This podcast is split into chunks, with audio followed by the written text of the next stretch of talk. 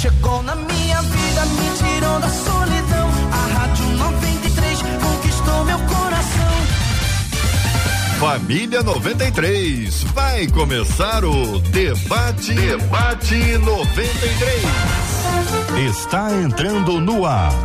Debate 93.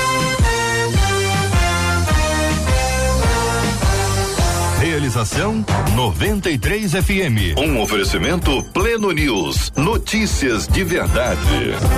Apresentação J.R. Vargas. Alô, meu irmão. Alô, minha irmã. Aqui fala J.R. Vargas. Estamos de volta, começando aqui mais uma super edição do nosso debate 93 de hoje, nessa sexta-feira, dia 22 de julho de 2022.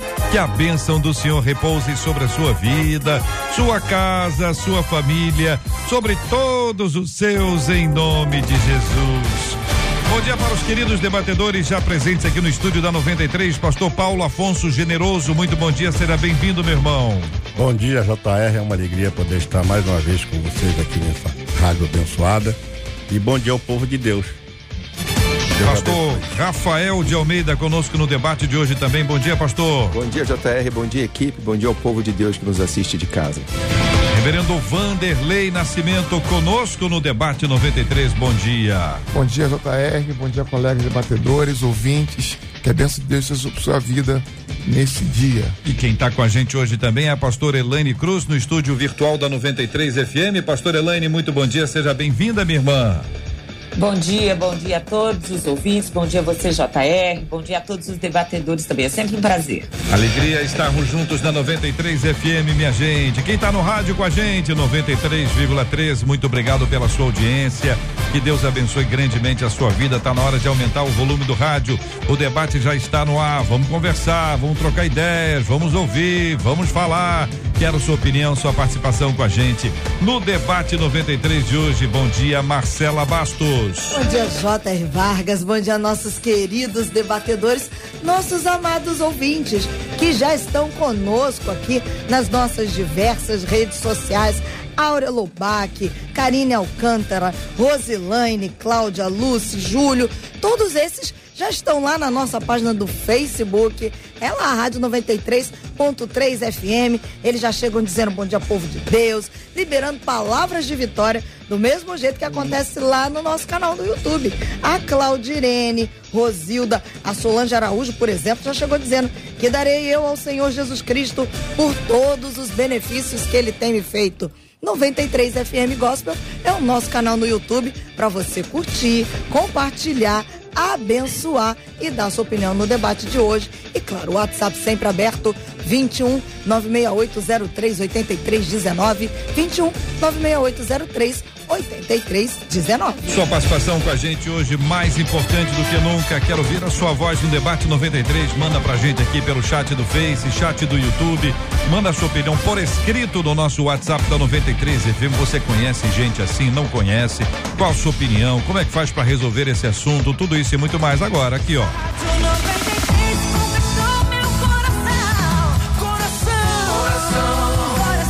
Aí, minha gente, ouvinte dizendo: meu pai, meu pai, meu pai tem pleno conhecimento bíblico, ele tem um ministério eficaz, só que com a família ele é péssimo. Ele vive nos amaldiçoando e me faz querer estar longe dele. Vejo muitos filhos que admiram seus pais como heróis, só que meu pai não é admirável em nada. Como posso ter uma relação de amor e honra com um pai que só desperta em mim desprezo? Como me relacionar com Deus como pai quando a minha figura paterna me faz ter raiva dessa palavra? O filho tem o direito de mostrar aos pais os seus erros? São muitas perguntas, né, gente? Eu vou ajudar aqui os nossos queridos debatedores a responderem uma após a outra. A gente vai eh, eh, avançando aqui, mas eu queria inicialmente, pastores, esse tópico inicial. Meu pai tem pleno conhecimento bíblico, ministério eficaz, só que com a família ele é péssimo. Ele vive nos amaldiçoando e me faz querer estar longe dele. Até aqui. Essa fala dessa incoerência, alguns vão dizer que isso é hipocrisia, no popular vão dizer que é duas caras. Como é que a gente responde a este tipo de problema? E eu pergunto a vocês: esse é um problema espiritual? É uma questão de temperamento? Nós podemos colocar isso na conta do caráter? Como vocês, queridos debatedores, a, avaliam inicialmente esse assunto? Pastor Paulo, posso começar pelo senhor, querido? Hoje não. Por favor. Querido JR, se a partir da premissa de que a avaliação dessa filha está correta, é, ele não tem esse conhecimento bíblico que ela fala. É, Falta-lhe o primais, o fundamental conhecimento bíblico. Por quê? Porque a Bíblia diz que os pais, e especialmente aí na relação com os filhos, que devem, os pais têm que amar os seus filhos. E, e isso me parece amor. A, a, a, o que a gente lê é que a menina está bem revoltada com seu pai e ele tem um ministério eficaz, mas nada justifica, é, por maior que seja o seu ministério, por aparente conhecimento bíblico que ele tem, é destruir a família. Porque a família é, é, é a célula máter da sociedade mas ela está debaixo da égide do poder de Deus e ela precisa ser preservada uhum. primariamente porque ela é, é a base da sociedade. Uhum. Então eu entendo que é, esse, esse colega aqui, se isso realmente está no nível de, de, da realidade, né? Porque a gente às vezes o filho também pode ter uma imagem do pai por conta de um ou outro problema, mas partindo dessa premissa de que uhum. verdadeiramente ele está funcionando assim com relação seus, a sua filha. De fato, ele é uma pessoa que está com sério problema e precisa de ajuda. Pastor Rafael, esse nosso ouvinte que nos escreve fala desse pai que tem um ministério eficaz. Pode não ser pastor, pode estar em uma outra atividade, mas é uma atividade de liderança, no mínimo, liderança espiritual. Como responde o senhor esse assunto? É que ela falou de três coisas diferentes, né? É, capacidade de liderança é um dom é uma habilidade que pode ser desenvolvida. Quem é líder, quem é empreendedor, é, vai ter sucesso no que escolher, na, na arte, na, nos negócios, até no ministério. Segundo é conhecimento bíblico que se adquire por estudo. Isso um bom seminário resolve. A parte mais difícil é o caráter. Caráter é só discipular de vida com Deus. E muitas vezes a gente erra se impressionando com a capacidade de liderança de, de uma pessoa, de um obreiro, uh, dá uma boa formação para ele e esquece do caráter. Eu estava falando outro dia com, com líderes, líderes da igreja, a parte operacional do ministério é mais fácil, o mais difícil é o caráter. Eu vi alguns dos pastores mais competentes que eu conheço, que realizaram mais em termos de números, caírem na metade do ministério por causa de caráter. E a gente vê essa, esse relacionamento ruim com os filhos é um reflexo dessa falta de caráter. Só para não deixar no vazio, a gente viu que isso aconteceu na vida de Arão, irmão de Moisés, não soube educar os filhos. Eli não soube educar os filhos. Samuel não aprendeu com o erro de Eli, não soube educar os filhos dele também.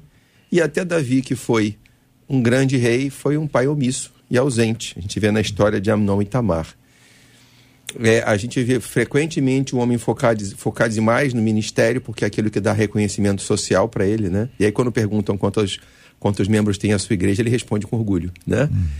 E esquecer que antes de tudo ele tem que ser marido e pai, né? Reverendo Vanderlei. Então, é, eu começo pensando que a forma como se enxerga esse, essa eficácia no ministério é uma forma distorcida, de, é uma compreensão equivocada. Porque como eu posso pensar que eu tenho um ministério eficaz, abençoador, se eu consigo, é, se eu não consigo que a minha família se converta. Quer dizer, é, ele é eficaz para convencer, liderar, abençoar, levar as pessoas a Cristo, mas não tem a mesma eficácia quando trata sua família, para mim isso é um fracasso completo do ministério. É um fracasso completo do ministério. E ele precisa rever. Então começa o problema aí. É, não há uma compreensão do que é a família e do que Deus diz que, que o ministro deve, deve ter em relação à sua própria casa. O cuidado que ele deve ter com a salvação da sua família. Então, é, percebo que ela precisa compreender, ele não é um sucesso e, um, e tão eficaz assim no ministério. E é preciso que se coloque é, bem claramente que não é possível divorciar caráter e carisma. Ele pode ter carisma, mas sem caráter, tem o caráter cristão. Eu estou falando aqui nem fazendo um julgamento tão severo de que em todas as coisas ele é mau caráter, não, mas como posso ter um caráter de Cristo que, que se preocupa com a própria família é que, e ao mesmo tempo não ter essa preocupação e ao mesmo tempo ter com a igreja de Cristo? Né? Não amar ao seu próprio corpo, a sua própria família. Então eu, eu questiono isso uhum. e penso que ele é, está fracassando nas duas áreas. Pastor Elane Cruz. Ah, é interessante que ouvindo todos e concordando, claro, com todos, ah, me lembro de um texto que Paulo escreve a Timóteo. E é muito interessante que na primeira carta a Timóteo, ele está escrevendo para um pastor, ele está escrevendo para alguém que estava trabalhando, que estava formando igrejas, formando líderes. E ele vem falando no capítulo 5 sobre vários cuidados com jovens, com viúvas, cuidados com a casa de Deus. Né? Ele vem falando sobre a obra, ministerial. Mas lá em 1 Timóteo 5,8, ele para tudo e diz assim: Mas, porém, Entretanto, contudo, né, se a gente quiser usar aí a, a, diferentes versões, se alguém não cuida dos seus parentes, especialmente dos da própria casa, dos da sua família, negou a fé e é pior do que o infiel, é pior do que o incrédulo. Porque, na verdade, todo e qualquer ministério começa na casa. A Bíblia, Paulo também, quando escreve aos Coríntios, lá no capítulo 7, ele fala sobre aquele que é solteiro, cuide de como agradar a Deus, permaneça santo. Mas aquele que é casado ou aquela que é casada, cuide primeiro de como agradar o marido ou agradar a sua esposa.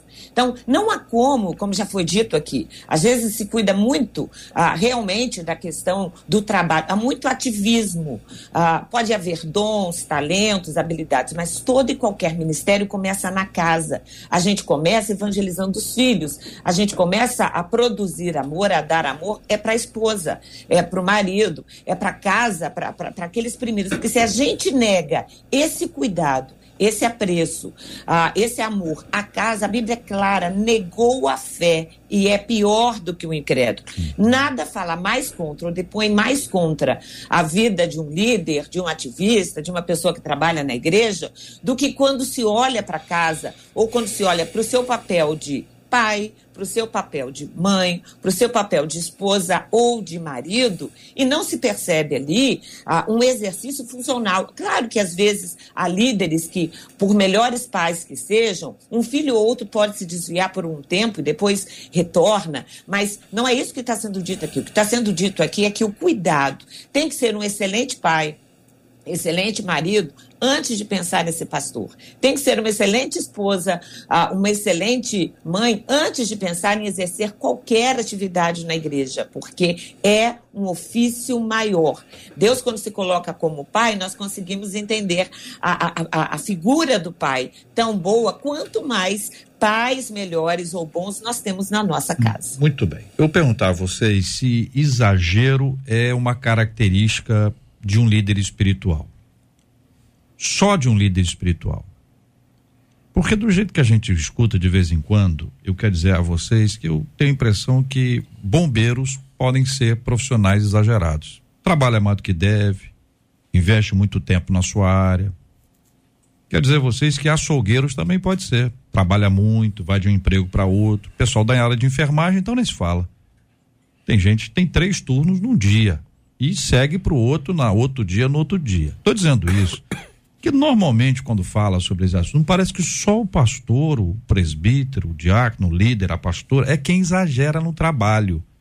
Então trabalha muito, está sempre na igreja, está sempre na igreja, não, nunca está em casa, nunca dá atenção. Claro, tem sua responsabilidade, mas eu acho que a gente precisa identificar uma característica humana humana. Algumas pessoas são exageradas para tudo que fazem. Algumas são intensas.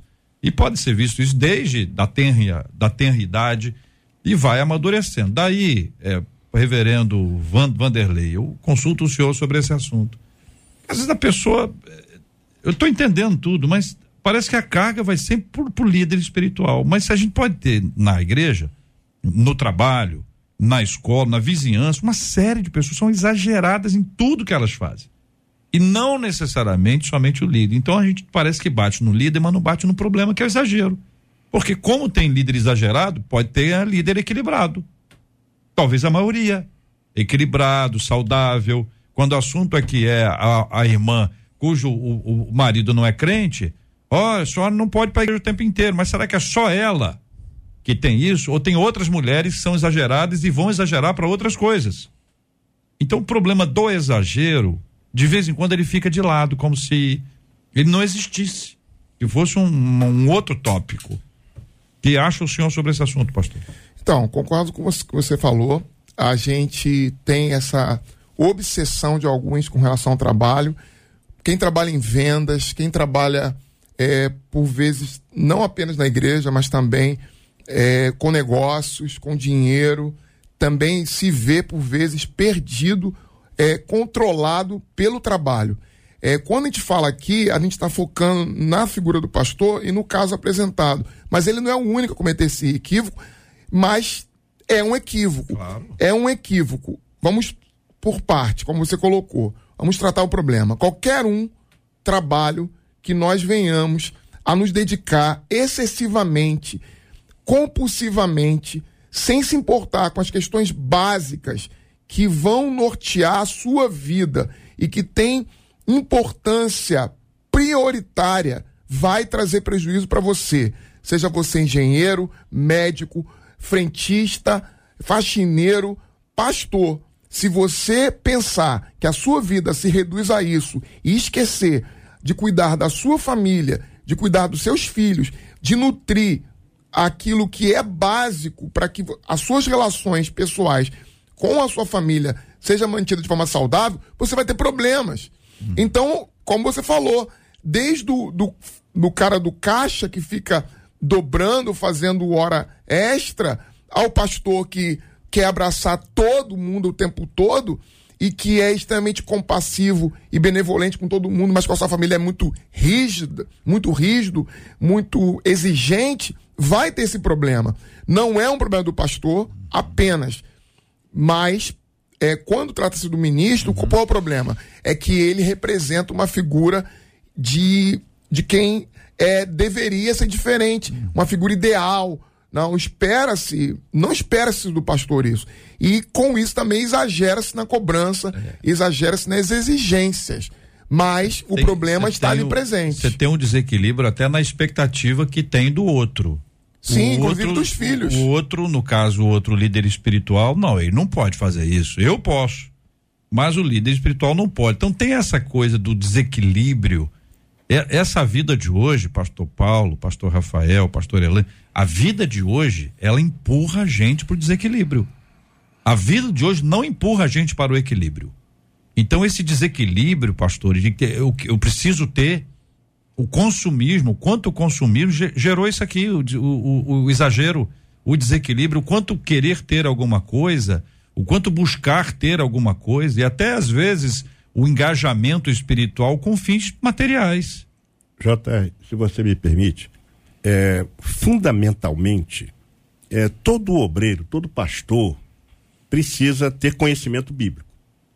E há um texto que Paulo escreveu aos Efésios, no capítulo de número 6, o versículo de número 4, que diz assim: E vós, pais, não provoqueis a ira a vossos filhos, mas criai-os na doutrina e administração do Senhor.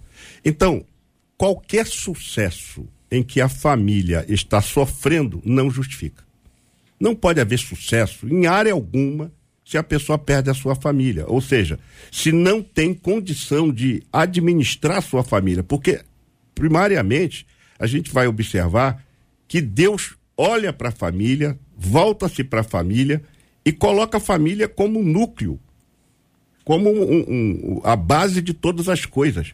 E nós, no sentido eh, de, de relação de família, tanto que tá um, tem um texto é, em Deuteronômio, capítulo 22, versículo 8, que assim parece fora de propósito. Um monte de, de, de informação, de repente o, o, texto diz assim: é quando você construiu uma, um, uma, uma, uma casa, no seu terraço, faça um parapeito. Faça um parapeito para que, se a pessoa tiver ali, seja protegido. E se vier a cair, você não seja culpado. Então, qual é o problema? Às vezes nós construímos uma bela casa com um belo terraço, mas esquecemos do parapeito. Ou seja, as doutrinas bíblicas sempre nos, no- nos impulsiona a manter a família unida. E nesse caso aqui, a gente percebe claramente que o pai não observou esse aspecto. A menina já está com ira em, em relação ao pai, e ela, com isso, ela já faz uma, uma, uma, uma, uma dicotomia com Deus, dizendo assim: como é que eu posso amar a Deus como pai se o meu pai não dá exemplo? Na, na verdade, é o inverso. Ela, te- eh, eh, ela tem que olhar para Deus para ver que o pai está em descompasso com o que Deus é e buscar a Deus também para que Deus possa trabalhar o coração desse pai. Agora, de fato, toda ocupação, bem como todo sucesso, não justifica se a família não estiver integrada na harmonia, eh, no, no- no seu convívio, no seu relacionamento. Eu, eu posso, para fechar aqui, querido JR, informar uma coisa que, que para mim foi muito importante. Eu, na no domingo passado, eu realizei a cerimônia de 50 anos eh, de casamento e eu pude colocar no púlpito da minha igreja os meus dois, os meus dois filhos, né? A minha filha e o meu filho, o casal, o meu casal de neto e o meu bisneto. E aquela mensagem que eu passei para todo mundo, isso aqui é uma família.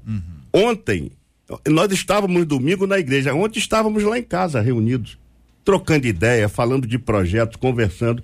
Então, eu acho fundamental que a família esteja igual à nossa mão, né? Nós somos temos dedos diferentes, mas quando nos curvamos, temos o mesmo, os dedos parecem ter o mesmo tamanho.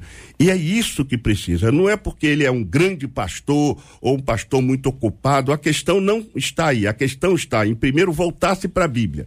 E aí, voltando-se para a Bíblia, nós vamos construir uma família que Deus vai ser glorificado nela e não haver essa essa eh, esse desabafo triste que eu tô, tô sentindo a tristeza dessa moça com relação a seu pai. Só ajustando. É, é um menino, é, um- é um moço. É um moço. É um, sim. querido ouvinte. Pastor Ah, Rafael, tá. pastor Elaine. É, a Mas é gente tem que muito- entender que houve uma mudança cultural muito forte no Ocidente. Antigamente, a relação das pessoas com o sagrado era coletiva, com Deus era coletiva. A pessoa entrava para uma igreja porque era a religião da família dela, porque eh, ela queria fazer parte de um grupo, ela aceitava a doutrinação daquela igreja, ela seguia aquela cultura, ela seguia aquelas normas. Aquilo para ela era uma identidade. Agora, a busca das pessoas por Deus individual não é mais coletiva. O fato da sua família ter pertencido a uma igreja pode significar muito para nossa geração, tem 51 anos. Para a geração dos meus filhos não significa absolutamente nada. Ele vai procurar o lugar onde ele se sente bem. E as igrejas que não entendem isso estão encolhendo e perdendo jovens. Quando você vê, já não, já não tem mais jovem adulto nenhum na igreja. E os pais que não entenderem isso vão perder os filhos. Às vezes o pai fala: Ah, que decepção, o que, que vão pensar de mim? Teu filho não está nem aí, porque na hora de escolher uma religião, ele te ama. Mas na hora de escolher uma religião, ele não está nem aí, porque vão pensar de você, ele vai escolher por causa dele. É, então a gente precisa ensinar os filhos a se relacionarem com Deus por causa deles, não por nossa causa. Eu vejo que muitas crises no ministério, o filho passa por uma crise, é, gravidez fora do casamento, é, homossexualidade, divórcio, e a primeira preocupação dos pais é com a própria imagem. E a gente não entende que, primeiro, nossos filhos não são crentes por nossa causa, eles são crentes por causa deles. E a gente não é responsável pelas escolhas que os filhos fazem depois de crescidos. Em segundo lugar, eles têm que se relacionar com Deus é por causa deles mesmo. Então a gente tem que ensiná-las a ter esse relacionamento e não colocar sobre os filhos o peso do nosso ministério. Foi uma escolha que a gente fez, eles não fizeram. Pastor Elaine.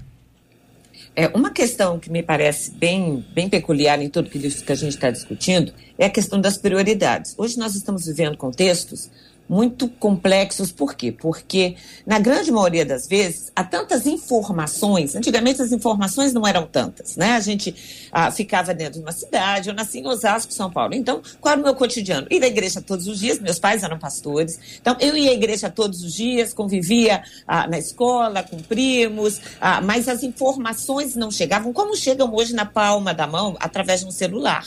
Né? Como há tantos influencers hoje influenciando tanta gente. Ah, e são muitas informações e as pessoas estão se perdendo nesse limbo e não conseguem mais estabelecer quais são as prioridades. Ah, então, quais são as prioridades de vida?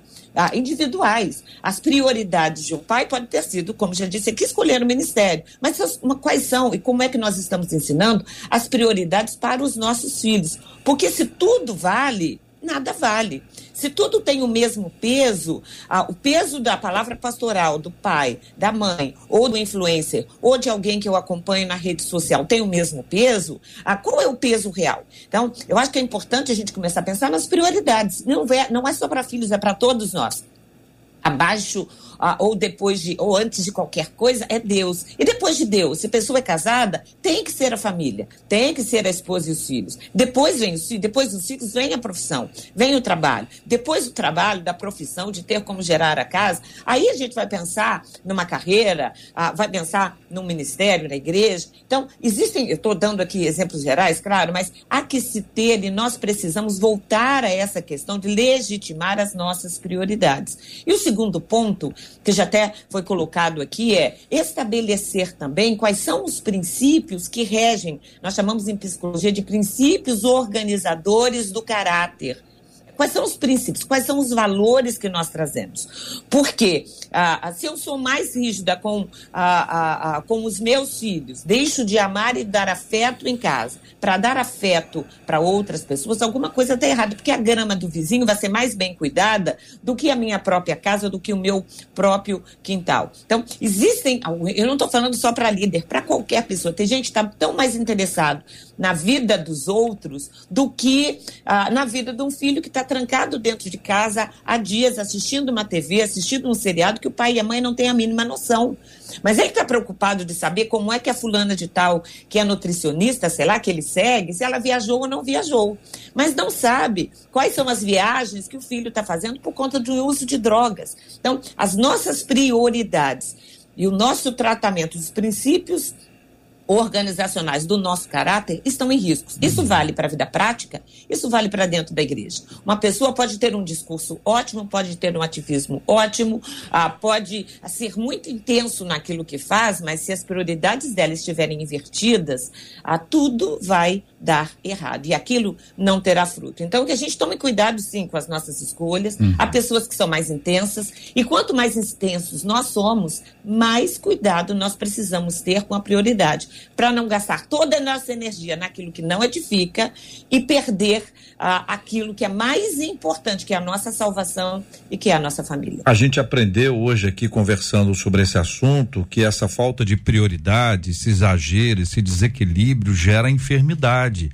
Seja enfermidade física, aquela ali que a pessoa adoece porque não para, seja enfermidade emocional, a relacional, a espiritual, veja como as coisas são complexas. Então, este é um problema, como vocês atestaram aqui, é uma doença que contagia a qualquer um. E que a gente precisa encontrar no Evangelho o equilíbrio para a nossa vida, conforme ouvimos dos nossos queridos debatedores. Este é o Debate 93, com J.R. Vargas. A gente vai falar ainda, gente, sobre a questão do desprezo. A, essa relação com o pai, às vezes com a mãe, às vezes com o próprio filho, com a filha, em que com irmãos que existe o desprezo, que é, é essa palavra. Ele está dizendo que o pai desperta nele desprezo. Depois ele aprofunda. Como é que eu vou me relacionar com, com alguém, né, como um pai que lembra a figura paterna, que lembra a, a, a, a lembra Deus, se existe o desprezo? E aí a pergunta final fica para daqui a pouquinho: um filho tem o direito de mostrar aos pais os seus erros? O filho tem direito a isso? O que você acha? Vamos ouvir os nossos, os nossos queridos ouvintes. Marcela. Nossos ouvintes estão falando, viu? A Conceição pelo Facebook, ela disse assim: Eu acho que pessoas assim não nasceram de novo. Porque muitas vezes falar na igreja é fácil, ser exemplo fora é uma outra coisa. A Claudirene no YouTube disse assim: a orfandade de pais vivos tem causado muita tristeza na vida de vários filhos. Pelo WhatsApp, outro ouvinte que não deixou o nome disse assim: Eu acredito que muita gente conhece as Escrituras, mas muitas não têm permitido que o fruto do Espírito seja desenvolvido. A Cláudia Valéria, pelo Facebook, disse assim: A gente precisa lembrar que existem pais e existem genitores. Infelizmente, alguns desses genitores fazem estragos psicológicos na vida dos seus filhos. Provavelmente, diz ela, também tiveram suas vidas destruídas quando mais novos. O Diego, ele disse assim: difícil, eu tinha era um relacionamento péssimo com meu pai. Era ruim mesmo, mas eu me converti. Depois de alguns anos, ele também se converteu. Hoje temos um relacionamento renovado, transformado. E eu posso dizer e afirmar que o passado passou. E ele diz: Viva o Cristo Rei. Mas eu quero trazer um WhatsApp de um ouvinte, pai, que está nos acompanhando e está olhando para dentro de si. Ele disse assim: Essa é a minha realidade. Esse assunto está mexendo comigo. Infelizmente isso acontece. Eu não chego ao ponto de amaldiçoar minha família, isso jamais. Mas confesso que em casa eu sou muito impaciente. Eu tento me corrigir, mas quando penso que não, eu acabo magoando a minha família. Aí ele diz: ele pede: amo minha família, orem por mim. Reconheço que tenho paciência para ministrar com os de fora, Amém. mas não tenho a menor paciência para ministrar para minha própria família. E ele seguiu, que vocês iam falando, ele continuou escrevendo. Ele disse assim: eu acabo sendo exigente demais com a minha família. Eu fui criado sempre temente a Deus e eu reconheço que eu acabo, o que ele diz, sendo muito exagerado com relação ao zelo e reconheço que dentro de casa Sou um fariseu, diz esse ouvinte pelo WhatsApp. Muito bem. Que bom. Nosso ouvinte compartilha, nosso ouvinte fala, nosso ouvinte pergunta, e é para a gente muito importante buscar sempre o equilíbrio das nossas observações, das nossas análises, para ajudar a quem está passando por isso agora. O desprezo por conta do exagero, por conta da omissão, por conta do desequilíbrio, pastor Rafael. Quando se tem um encontro com Jesus, o evangelho muda a nossa vida. Mas existem aqueles que estão no evangelho desde 1519, que por algum motivo eles já se habituaram com tantas coisas e se tornaram religiosos. Eles repetem rituais. E porque repetem rituais, não pode ter atraso. Porque ritual é ritual. Se, se tiver atraso, se tiver ausência, não é ritual. E aí se estabelece uma série de coisas que estão aí. Volto a dizer, nós temos aqui o aspecto do líder religioso, como temos o aspecto do, do pai, o pai normal, que está ali no dia a dia, que não é pastor, não é presbítero, mas ele está ali invocado com um monte de coisa, trabalhando monte. Esse povo vai ficar muito arrependido pelo tempo que não foi dado, pelo, pelo, pelo, pelo afastamento das pessoas, pelas brigas desnecessárias. Tá aí, nós acabamos de ouvir um exemplo disso. E aí, pastor, essa questão que envolve o desprezo, como como respeitar alguém a quem se despreza?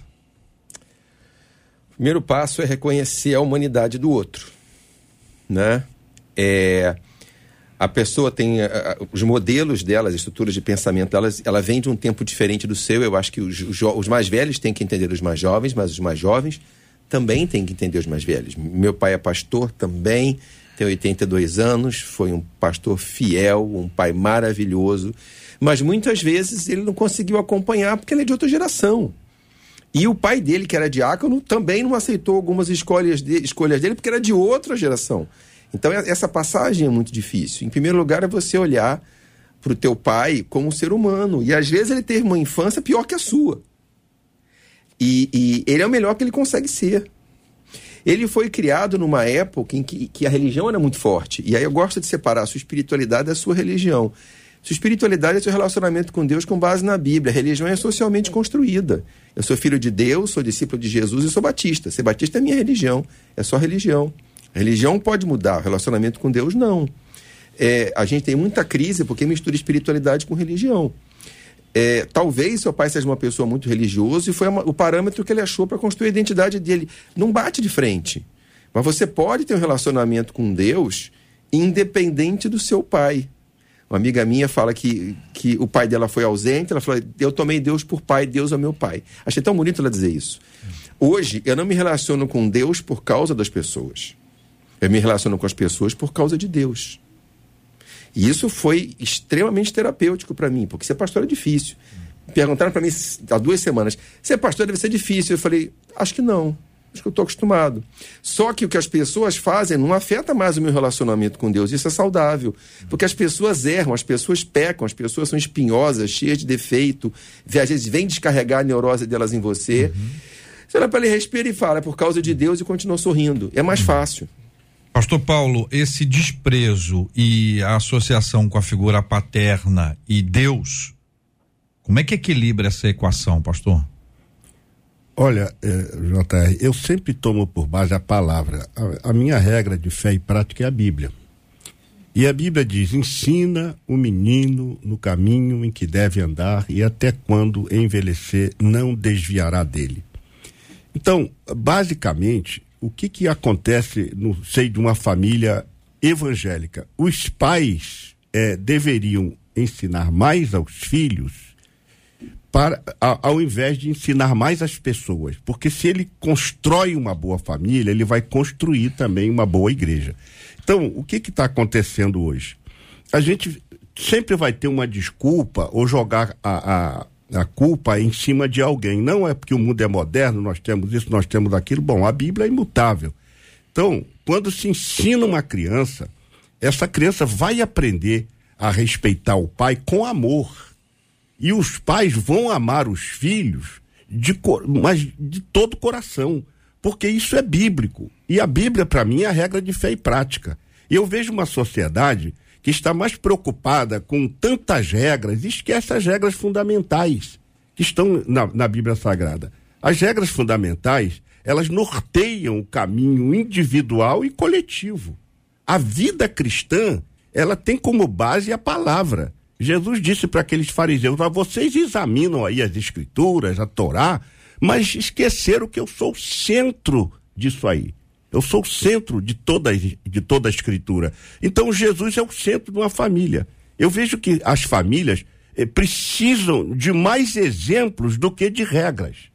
Nós estamos impondo mais regras em cima das pessoas. Não, vocês têm que fazer isso, fazer aquilo. Ó, tem curso para isso, curso para aquilo. É tanto curso, tanta coisa, tanta filosofia e no fundo a gente teria é, que pegar a Bíblia, sentar, reunir e ler Efésios, quando disse: Vós, maridos, amai as vossas mulheres, e, e vós, mulheres, sejam submissas aos seus maridos. Aí vem a, a, a, teologia moderna, entre aspas, dizer: Não, as mulheres não têm que ser submissas, mas qual a mulher que não vai se submeter a um homem que a ama profundamente como Cristo amou a igreja? Isso é óbvio elas vão se, se entregar a este homem de, de corpo e alma. E vós, filhos, obedecer aos vossos pais. Qual filho não vai obedecer aos pais se os pais derem exemplo de cristãos verdadeiramente? Então, eu acho que o que está faltando, JR, na minha visão, é voltar à Bíblia Sagrada como regra de fé e prática e parar de ficar olhando tudo que a sociedade está implementando para que a gente, então, é, é, é, não fique nessa, nessa, dicotomia, nessa, nesse conflito, nesse paradoxo. Não, eu tenho que fazer isso, eu tenho que fazer aquilo, não, mas a regra diz isso, a regra diz aquilo. Eu vou pela Bíblia. A Bíblia, para mim, é fundamental. Se a gente seguir a Bíblia, a gente vai se dar bem. Aí tem um caso, para encerrar, é, em, em, que apareceu numa novela, achei aquilo muito, muito importante, que a Minon, quando chega para Davi, é, é, Davi vai criticar ele pelo mal que ele fez e vai atacá-lo profundamente. Isso foi numa representação, não está escrito dessa forma. Mas eu, eu achei interessante, porque quando o, o Aminon fala para ele, olha, mas o senhor também pecou contra, é, contra a, a mulher de Urias, e toda Israel sabe disso. Ele olha para Aminon e diz: olha, o meu erro não justifica o teu erro. Eu achei aquilo muito importante, porque a gente está querendo se justificar, às vezes, pelo, por conta do erro do outro. E, na verdade, cada um de nós, individualmente, vai prestar conta a Deus da nossa vida. Então, acho que a sociedade tem que seguir mais a Bíblia, principalmente a sociedade evangélica, seguir a Bíblia como sua regra de fé e prática e ficar um pouco mais é, é, dissociada de tantas e tantas regras que está difícil de segui-las. Pastor Elane, vou, vou consultar a senhora como psicóloga Vou pedir à senhora que aponte aí os três, quatro, cinco maiores erros dos pais na criação dos seus filhos. Vou pedir essa listinha. Eu volto já já a senhora para dar esse tempinho para a senhora respirar. Três, quatro, cinco maiores erros, sim, que a senhora tem ouvido ao longo do tempo do seu ministério e do seu consultório. Reverendo Vanderlei, eu pergunto ao senhor: Um filho tem o direito de mostrar aos pais os seus erros? Acho que esse não é o caminho para reconciliação, para conversão, para mudança. O Antigo Testamento termina o livro do profeta Malaquias dizendo ele converterá o coração dos pais aos filhos e o coração dos filhos aos seus pais. A minha relação com meus pais foi durante um tempo desastrosa, totalmente. E eu tinha todos os motivos na, na minha concepção de até odiá-los. A minha, minha história era marcada por muita dor, por muito sofrimento, por muita rejeição, por sentimentos extremamente confusos, porque é, em algum momento da minha adolescência eu não sabia se os amava ou se os odiava. E tinha, segundo a minha ótica, e aquele momento em que eu vivia, motivos para odiá-los e até é, justificar tudo aquilo para as pessoas.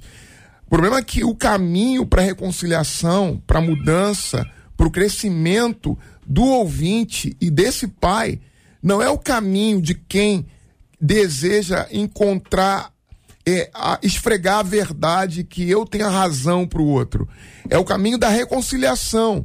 O pai possivelmente pode estar errado no excesso de trabalho, pode estar errado no excesso é, do, do rigor que trata esse filho. Agora, o caminho para que isso aconteça, para que a mudança aconteça, não é de se procurar no pai, apesar de nós reconhecermos aqui algumas falhas, é, os seus erros, mas encontrar reconciliação. Como é que se encontra reconciliação? Perdoando. É, ah, mas ele não deseja o meu perdão, ele reconhece que está errado, que está equivocado. Ele está equivocado, você tem consciência disso, isso faz mal a você, isso destrói a sua relação com Deus, porque a, o ouvinte aponta que a sua relação com Deus está afetada, porque ela não consegue perceber o amor do Pai, Deus, porque não percebe o amor do Pai físico, o Pai que lhe maltrata ou que lhe despreza e lhe amaldiçoa. Então quebre essa relação doentia, essa relação de eu tenho motivos para odiá-lo, eu vou odiar, ele me despreza, me amaldiçoa. Talvez e realmente ele faça tudo isso, como você que coloca. Mas o caminho da cruz, da reconciliação, é, do evangelho é de perdoar, é de reconciliação, é de saber que possivelmente ele também sofreu situações semelhantes às suas. Quando eu comecei a, a perdoar os meus pais, eu comecei a perceber que eles não poderiam ser nada diferente daquilo que foram. Porque a história que eles viveram também foi de receber maus tratos, de receber desprezo, de receber tudo aquilo que eles estavam passando e acreditando que estavam fazendo melhor. Então, a gente precisa entender que só defender nosso ponto de vista não nos fará bem. Esse filho pode ser que ele tenha razão, JR, mas o caminho do perdão, da reconciliação e de enxergar que na cruz aquele que não tinha pecado algum, se entregou por todos nós e que ele sacrificou-se para que houvesse a possibilidade do amor existir, então isso deveria produzir algum tipo de reflexão também no ouvinte, sim, de que possivelmente é, é, é ele talvez tenha que manter uma distância segura, mas ele precisa perdoar para que o seu coração possa caminhar em paz. Vou pedir licença ao senhor para fazer algumas perguntas dentro da sua própria fala, mas são perguntas de âmbito pessoal. O senhor viveu a fase da sua indignação por tudo que o senhor passou. Depois o senhor foi por uma outra fase de entendimento de que eles estavam oferecendo aquilo que eles podiam oferecer. E depois o senhor passou por uma fase de entender que era isso e de perdão e de reconciliação e de avanço. Explanei certo aqui? Sim, sim. Então, o ouvinte pode estar na primeira fase, mas há outras possibilidades mais adiante, segundo a graça de Deus. Isso trouxe esperança. Porque o senhor é uma pessoa normal, tô vendo aqui o senhor, carne e osso. E cada um de nós aqui é de carne e osso e pode passar por isso sem que isso seja o fim. Ou seja, essa história não acabou ainda. Pastora Elaine Cruz, a senhora fez uma lista de três ou de cinco? De seis. Meu Deus, exagero. Exagero, tá vendo? Tô falando do exagero. É. Número um. Ah, Número um, não amar os filhos. Parece simples, mas não é. Que eu já recebi em consultórios de pessoas chegarem, sentarem, a conseguirem assumir. Eu não amo, eu não gosto, eu não tenho prazer de estar com os filhos, eles me irritam, acho que não nasci para ser pai ou para ser mãe. Enfim, amar é sempre uma decisão. Ah, seja esse filho esperado ou não, planejado ou não, nós precisamos decidir amar. Amar implica em devoção, cuidado, ah, dar as, ah, não só ah, alimento, refeição, levar a médico, uhum. tratar, cuidar quando doente. Então é aquele amor estorge mesmo, é sacrificial. Então uhum. ter filhos é uma coisa para se pensar. Dois. Hoje as pessoas não pensam. Segunda questão fundamental: educação, educar, criar, né? Criar na administração do Senhor, criar para Deus, criar dentro de regras e valores que os pais discutam juntos, que seja uma regra da família, que seja uma regra do casal. Criar. Criamos a partir de exemplos e criamos a partir da infusão de valores e de conceitos importantes para os filhos. Três. Terceiro, acompanhar o desenvolvimento. Cada fase tem os seus perigos, tem as suas questões. Então, é muito fácil enquanto eles são pequenininhos e nós levamos no colo, mas depois eles caem, depois eles correm, depois eles ouvem amigos, depois eles vão para a escola. Então, não basta simplesmente levar na igreja domingo, acompanhar o dia a dia, o que, que eles assistem, o que eles veem na TV, quais são os amigos, quais são os conceitos, as influências que eles estão recebendo. Quarto, afetar por que afetar? Uma coisa é a, a, a, amor, outra coisa é afetar, é, é colocar-se, sabe, né? muitas vezes descer ao nível da criança, olhar para ela, brincar junto, ser afetado pela criança, mas ao mesmo tempo afetar, dizer a ela com clareza. Hoje em dia está muito assim: você faz o que você quiser, você decide a sua vida, não. Existem algumas regras e parâmetros bíblicos e familiares conceitos morais que são importantes que a gente afete os nossos filhos com eles. Inclusive, afetar também com relação a afeto, amor, carinho. Quinto. Quinto, orar, evangelizar. Evangelizamos os nossos filhos em casa não evangelizamos os nossos filhos na igreja. Então, evangelizamos com o nosso exemplo, andando pelo caminho, assentados à mesa na hora do almoço, a, a, caminhando, conversando, brincando, fazendo guerra de travesseiro, viajando, cantando no carro, nós evangelizamos.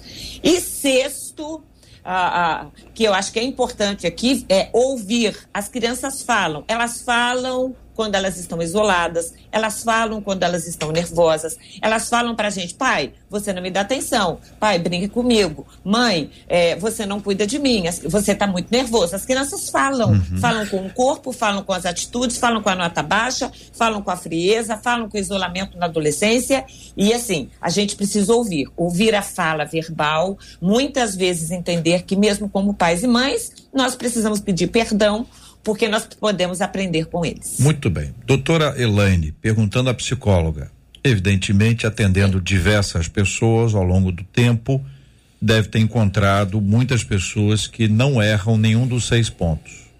Uhum. Sim ou não?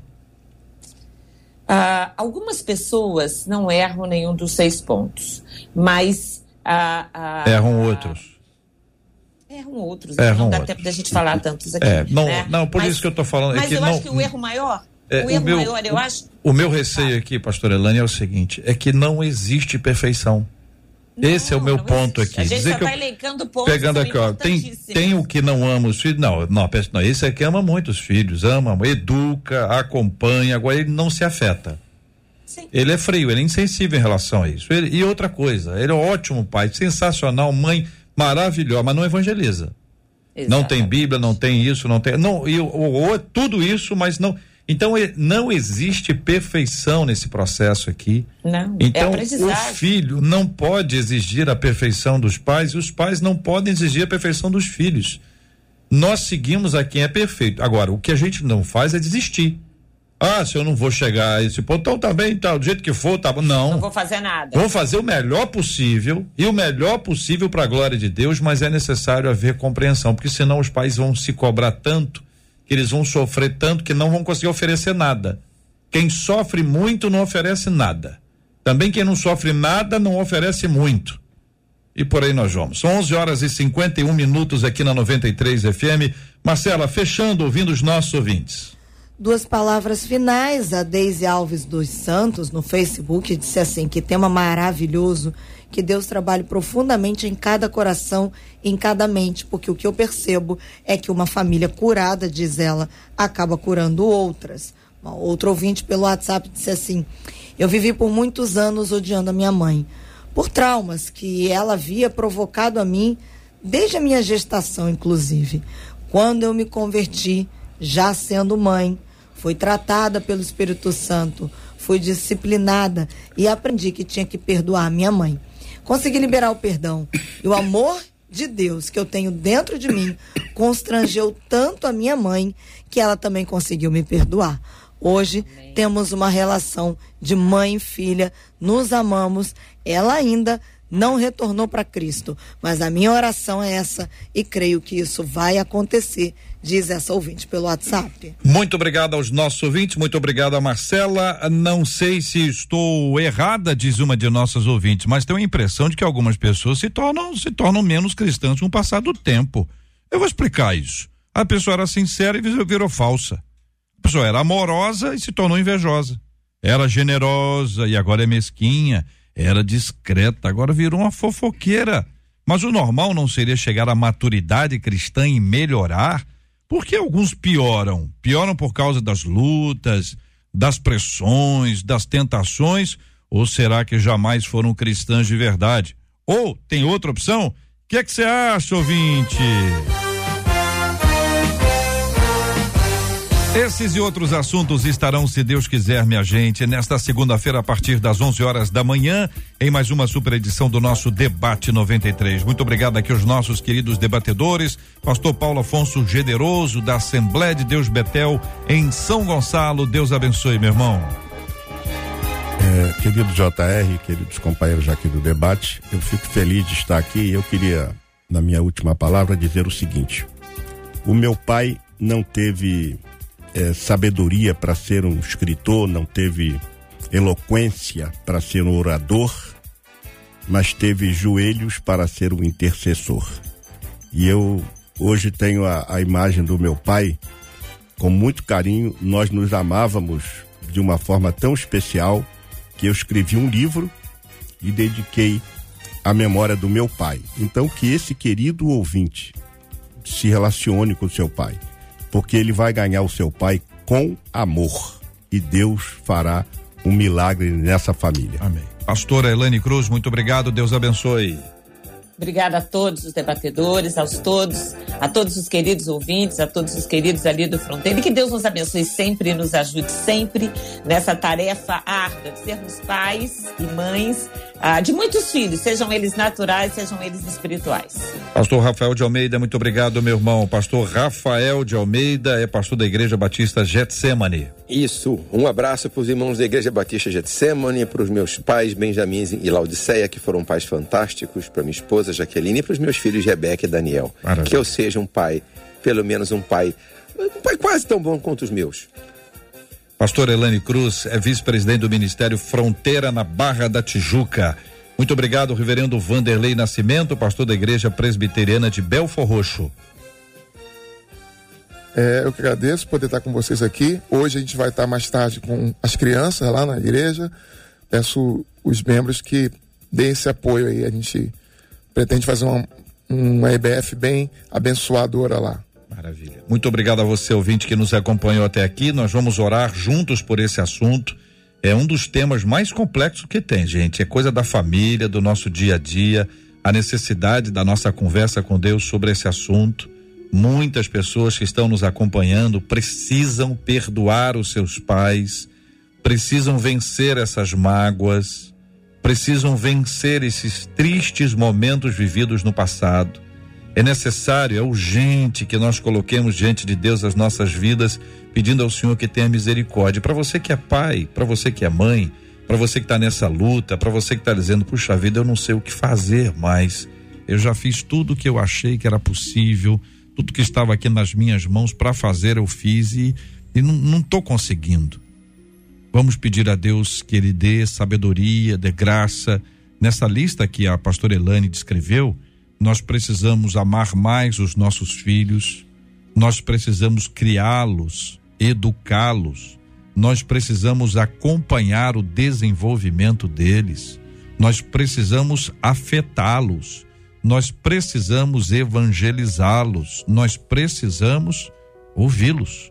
Tudo isso está diante de nós como um grande desafio. Sozinhos não vamos conseguir. Precisamos urgentemente da misericórdia do Senhor. Pastor Rafael, por gentileza, meu irmão, ore conosco por esse assunto e também inclua, como temos feito ao longo dos anos, temos orado pela cura dos enfermos e consola os corações enlutados. Senhor Jesus, reconcilia o coração dos pais com os filhos e dos filhos com os pais porque nós somos pessoas imperfeitas e imperfeitas em todas as áreas da nossa vida. Às vezes os pais vão ser curados antes, às vezes serão os filhos, mas, ó Deus, cura-nos para que nós consigamos ter uma vida saudável. Coloca perdão em nossos corações, coloca compreensão, que esse irmão que escreveu e os outros que nos ouvem consigam se relacionar contigo independente das pessoas para assim perdoarem. Eu coloco o tema de hoje diante de ti, porque eu sou filho de pastor e vi muitos filhos de pastor sofrerem nesse tipo de família e pedi, eu peço a tua bênção nesses lares e nesses corações. Nós também te pedimos a tua cura, Deus, sobre os enfermos que acompanham esse programa, muitas vezes na solidão, muitas vezes preso nas enfermidades da própria alma. Que o Senhor envie o teu Espírito lá onde eles estão, trazendo a cura da alma, traz também a cura do corpo, ó Deus e consola, Pai, os corações enlutados, especialmente daqueles que não têm mais pais e mães presentes com quem se reconciliar. Nós te oramos em nome de Jesus.